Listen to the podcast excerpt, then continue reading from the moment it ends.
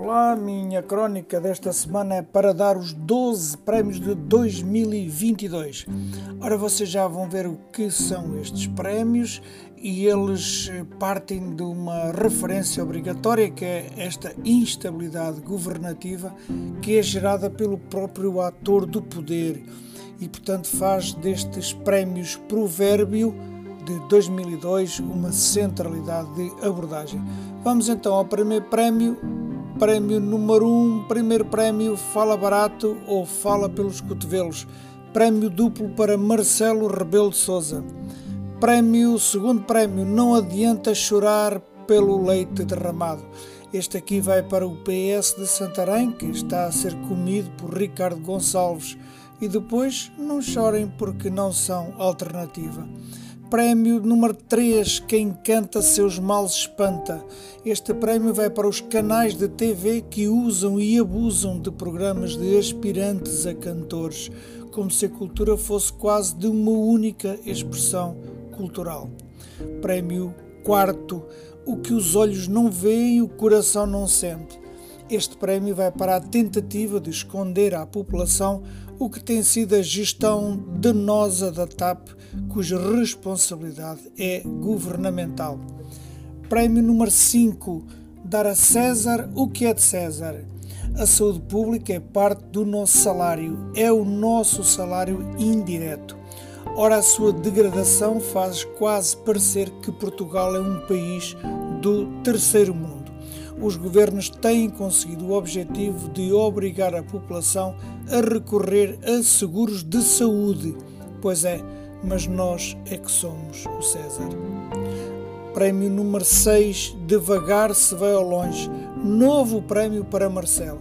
O presidente que afinal não anda devagar está sempre longe. Deve passar mais tempo a voar no estrangeiro do que em Portugal o que dirá Mário Soares? Lembram-se o que se dizia de Mário Soares?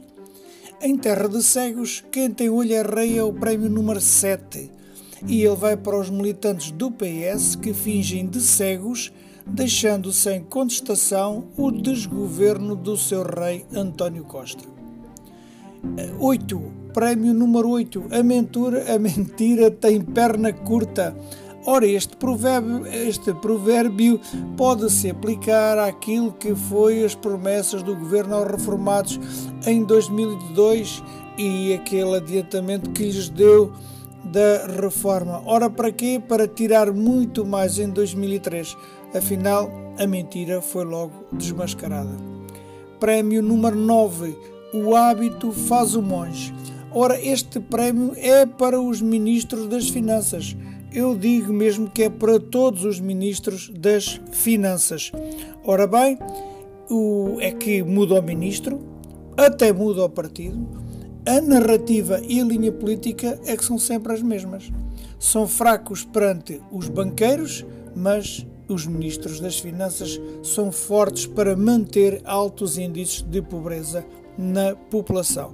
Eles até chamam isto de competitividade.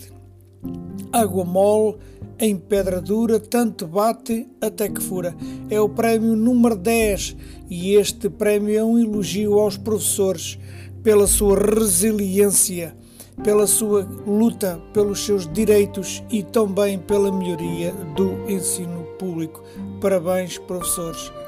Prémio número 11. Diz-me com quem andas, dir-te-ei quem és pois este prémio vai direitinho para André Ventura, cujo inspirador e braço direito é Diogo Peixeco de Amorim, antigo dirigente do MDLP, movimento armado de extrema-direita que matou à bomba o padre Max e a estudante Maria de Lourdes.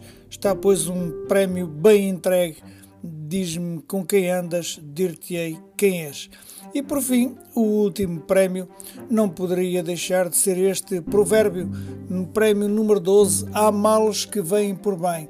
Isto, caros amigos, para que se perceba finalmente que a asa direita do governo é o seu ADN.